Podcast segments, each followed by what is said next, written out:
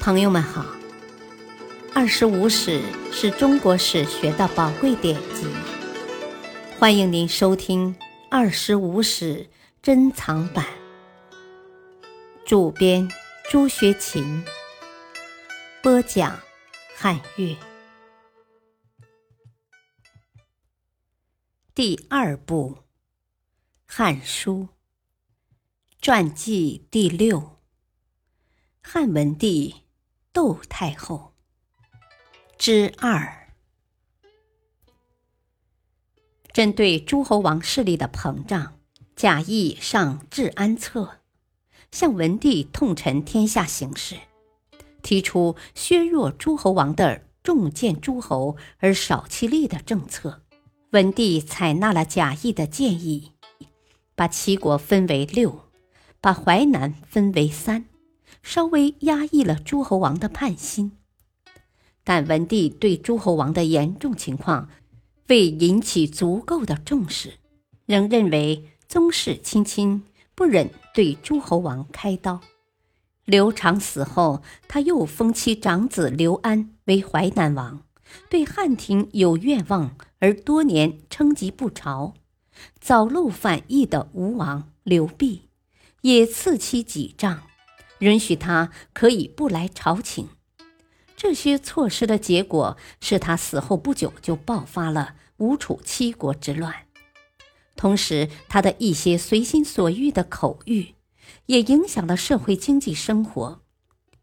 宁人邓通因阿谗媚上得到文帝赏识，一句话就把盐道铜矿的开采权赏予了他，致使他可以私铸钱币。形成无邓钱币天下的局面，严重扰乱了货币制度。公元前一五七年，文帝去世，终年四十六岁，葬霸陵。窦太后出生不详，卒年公元前一三五年，名一，清河郡（今河北清河人）。出生于良家子女，吕后时被入选进宫。吕后挑选一些宫女出宫赏赐给诸侯王，每个王五名，窦姬也在选中之列。窦姬因家在清河，离赵国近，希望能到赵国去。他向主持派遣宫女的宦官请求，一定要把他的名字放到去赵国的花名册里。这个宦官在分派宫女时，却把这件事忘了，把他的名字误放到去代国的花名册里了。就这样，他去了代国。虽然这不是他的心愿，但到了代国，代王刘恒却非常喜欢他，先与他生了个女儿刘嫖，后又生了两个儿子刘启和刘武。代王原来的王后生了四个儿子后不久去世，等到代王成为汉文帝后，原王后生的四个儿子也相继病死。这样，文帝即位不久，于前元元年（公元前一八零年）三月，封窦姬为皇后，长子刘启立为太子，刘嫖封为馆陶长公主。幼子刘武先封为代王，后封为梁孝王。窦皇后双亲早亡，葬在关津。薄太后下令追封窦后之父为安成侯，母亲为安成夫人，并在家乡清河郡安置陵园，其规格和仪式与薄太后父亲的陵文园一样。窦后有兄弟二人，兄长为窦长君，弟为窦广国。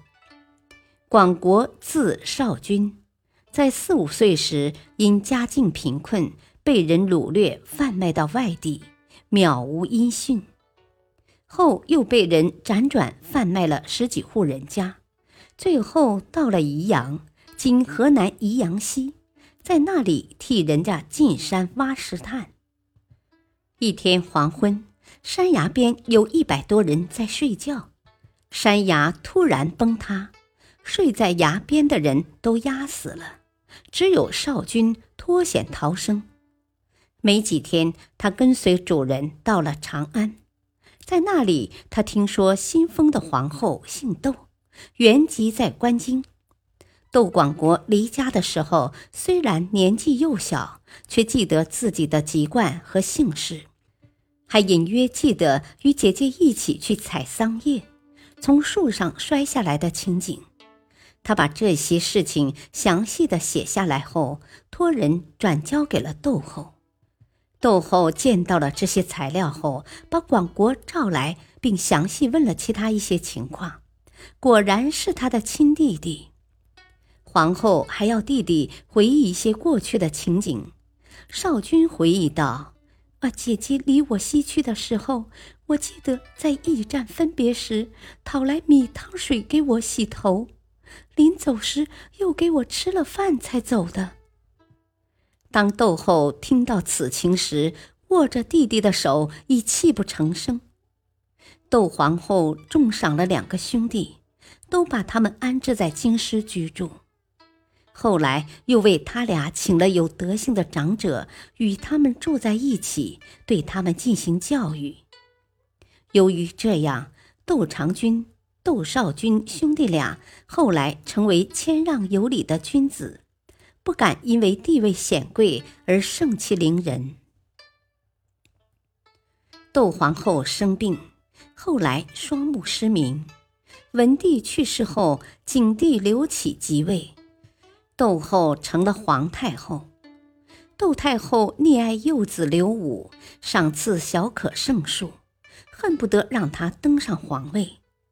景帝对这个同胞手足也感情至深，不仅同年进出，而且想传位于他。初元三年（公元前一五四年），当时还未立太子，在一次家宴上，景帝曾从容对刘武说：“哦，我千秋万岁后，把皇位传给你。”刘武口上辞谢，内心却很欢喜。窦太后听了也极高兴，皇太后又提出想以武为嗣，征求大臣意见。大臣们都反对，刘武继位之事也就作罢。窦氏一族有三人封侯，兄窦长君早死，妻子窦彭祖封为南皮侯。其弟窦少君封为张武侯，妻侄窦婴任命为大将军，封为魏七侯。窦太后信奉黄老之学，景帝和窦姓宗族不得不读老子，并推尊其学说，因此他在世时，故诸博士具官待问，未有近者。《史记·儒林传》。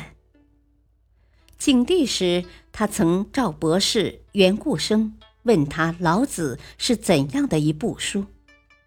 袁固生不识时务，猝然答道：“哦，这不过是部平常人家读的书，没什么道理。”窦太后大怒道：“哼，难道一定要司空承诞书吗？”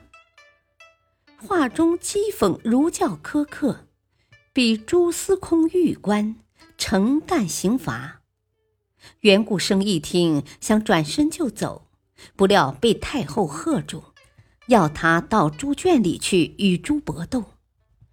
景帝见袁固生为一文弱书生，恐不敌猪，就投进一把匕首，才让袁固生把猪刺死。因此，景帝在位十六年，始终未用儒生。武帝即位后，太皇太后闻他好儒，大为不然，常出面干预朝政。武帝也不便为武祖母，所有朝廷政事都随时向他请示。当时御史大夫赵绾和郎中令王臧。迎鲁士如申公来朝，并建议仿古制，设明堂辟雍，改立义服，行巡狩封禅等礼仪，还建议今后政事可不必事事请命东宫。太皇太后听罢，怒不可遏，命武帝下令革去赵婉、王臧官职。至他去世前，武帝不再敢重用儒生，可见他在政治上的影响。公元前一三五年，太皇太后去世，与文帝合葬霸陵。